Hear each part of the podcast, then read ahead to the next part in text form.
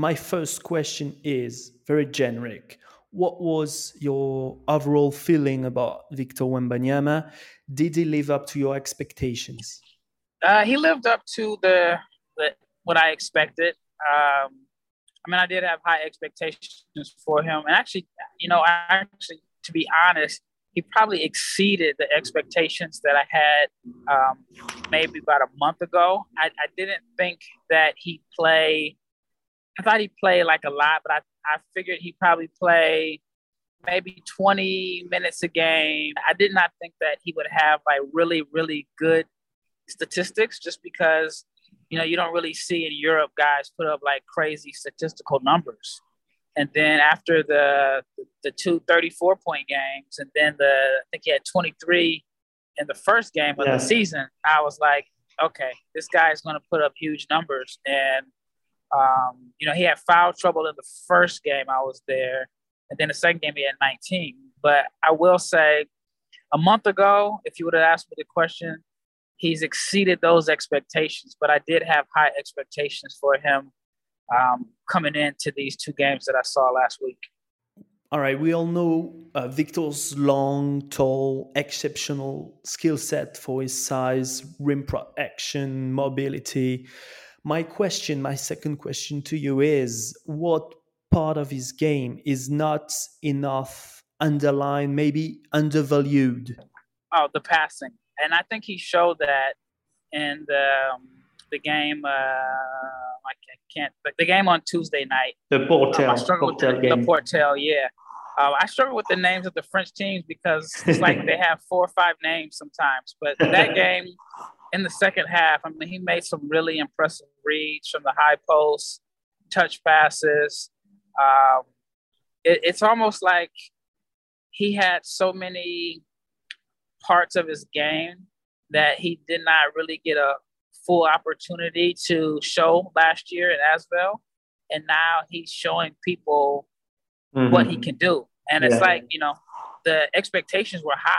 I mean, he's been projected to be the number one pick for the last few years, but now he's showing a a different level of passing and skill set that I mean, even like the biggest Wembanyama fans have to be pleased with what they with what they're seeing. So I, would say his passing definitely has caught me by surprise. And what what did you think about his role uh, in the Metropolitans? Do you do you feel like his decision to leave Asvel to go to play there uh, was uh, a good one? Yeah, I definitely think it was it was the right choice. He's in, you know, really a perfect situation. It's closer to home.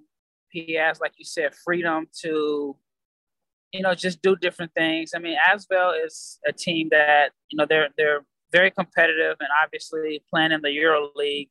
There's really not a lot of time to develop when you're playing in a Euro League because, you know, it's it's all about win, win, win. And I think in this situation with the Metropolitans, I mean, of course, you know, he he wants to win and the team wants to win, but they're giving him, you know, the the freedom to make mistakes. And you can, at least in my opinion, Mm-hmm. I can see that he is a totally different player as far as confidence. Like he's always been confident, but this this guy that we're seeing right now is extremely confident, and so that alone makes it worth the the transfer from Asvel to the Metropolitans. We obviously talk a lot with NBA scouts, um, American NBA scouts. What what is the overall feeling there? Uh, is Victor a clear number one uh, is it a race with Scoot? Are there any other prospect in the mix?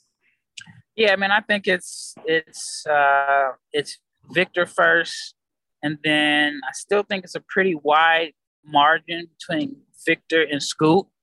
But mm. I think those two are the top two in a kind of like a class on their own. And then after that, it's kind of wide open for number three. But everybody that I have spoken with has him number one, just because I mean, we've never seen anything like him before. We've never seen someone at that size move the way he does, and like his defensive impact alone would make him, you know, uh, a person that would be considered for the first pick. But yeah. now, once you add on what he has on the offensive end and, and the development that he's done, I mean, I think it's going to be really, really difficult for Scoot to pass him. And I even say that I think the only way Scoot could pass him is if, you know, there's some like injury concerns yeah. or some team worried about injuries, which, you know, is, is something that's often going to be discussed when you have somebody that size. Yeah, and we have the, the example of Chet Holmgren recent injury. Uh, I mean, obviously um, they have the same morphotype him and victor. Um, do people are a little bit worried about that the supposedly injury prone morphotype? Yeah i don't think so. I mean i think maybe fans are probably more vocal about that. But i mean chet's injury was i mean chet's never really had any injury history prior to that and it was just the injury of him hurting his foot playing in the in the game it wasn't a knee injury or anything like that. Mm-hmm. And I mm-hmm. think that, you know, unfortunately, because Chet has a similar body style and frame and length as Victor, that when once Chet got injured, people are going to start just making assumptions that it's related to their height and their size, which yeah. that injury Chet had could have happened to me and you. Uh, to to end to end this interview, Rafael, I've seen your tweets about uh, the poor quality of Betclic Elite video footage. Uh, I have to say, I agree. I think many people in France agree with you. But is it a shared feeling among uh, the American scouts community following Victor? Are we French people embarrassing ourselves, being very far behind when it comes to communication, marketing, especially online? Um, I mean, I just think like the way the arena is set up, that the the view is kind of like you're looking over the top of him, as opposed to like a a, a different view. And then um, it, the footage always comes out a little dark when you're clipping it together. Um, but you know, I mean, it's just basketball in America is a lot different than France. You know, like I, I'd say if we had a Victor Wembanyama here in the states, I mean, there would be it would be impossible to get a ticket.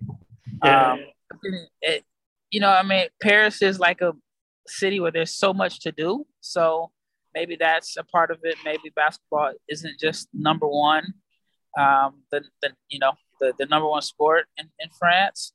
Um, so yeah, it is a little different than than the states. I mean, like even here in the states, if there's like a really good high school player, I mean, there's just going to be multiple multiple mm. camera people following him all over. But I think I don't think it matters what country it is. I mean, I think the United States, and I'm not saying this because I'm an American, but I think the United States has just mastered marketing and branding and, and creating exposure for players and it actually can be too in a negative side because we have kids here that are like 14 or 15 years old and they have so much exposure that they think that they've made it. They think that they've already they think they're they're already successful. So there is a negative side of having mm, so much yeah. exposure. Um, but yeah i'm just kind of shocked that um, that uh, some of the the quality of some of the games is is not um and like the, the greatest quality, especially considering you have like a, a, generational talent in Victor. Well, we'll try to improve things. I think uh, by sending a message to our prime minister. I think yeah, I think that could be. I didn't expect my comment to reach the prime minister, but uh, no, it, it, seems like there are a lot of people that seem to agree that yeah, that, yeah. Uh, the quality isn't, or it could be better, I should say. Yeah, right. Yeah, you're right. A lot, a lot of people in France are have been complaining about this video footage and the way games are filmed. So for many years. So uh, obviously, you're you're you're not alone in in uh, in this fight. Thank you, thank you anyway, Rafael, for having been our, our, first guest. It's been a pleasure. No problem. Anytime you want me on, let me know, and we can uh, we can definitely make it happen. I appreciate the the invite and everybody who's listening, go read Rafael's work on NBA big boards. He has given you like a, a, taste here, but there's a lot more on the website. Obviously, Intel's pro insights and extensive coverage of the NBA draft. It's not all about Victor. Keep up the good work, Rafael, and you're always welcome, obviously, on our show.